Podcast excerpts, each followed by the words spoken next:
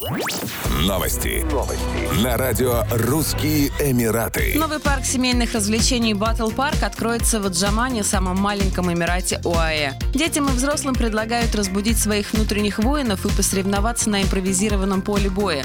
Развлекательная зона заняла площадь 5700 квадратных метров в районе Зора. На ее территории разместилось пейнтбольное поле, а также оборудованные площадки для других не менее захватывающих игр. Для маленьких солдат скоростная X-Battle и видеоигра iBattle.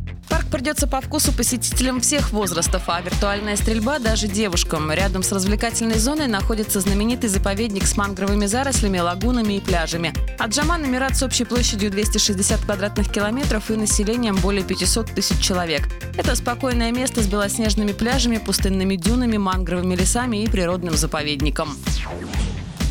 Объединенные Арабские Эмираты отмечают важную веху национальной программы вакцинации – 10 миллионов введенных доз вакцины от коронавируса COVID-19. Общее количество введенных доз составило 10 миллионов 1241 или 101,12 на каждые 100 человек. Для всех жителей ОАЭ в возрасте от 16 лет во всех регионах страны доступны 4 вида вакцины. Они безопасны и высокоэффективны. Вакцинация позволит обеспечить восстановление страны после пандемии. Около 5,1 миллиона жителей ОАЭ получили первую дозу вакцины, а более 3,8 миллиона человек – обе дозы. Таким образом, привито уже 65% населения страны страны. Компания помогла снизить число новых случаев заражения с почти 4 тысяч в день в январе до примерно 2 тысяч в последние недели.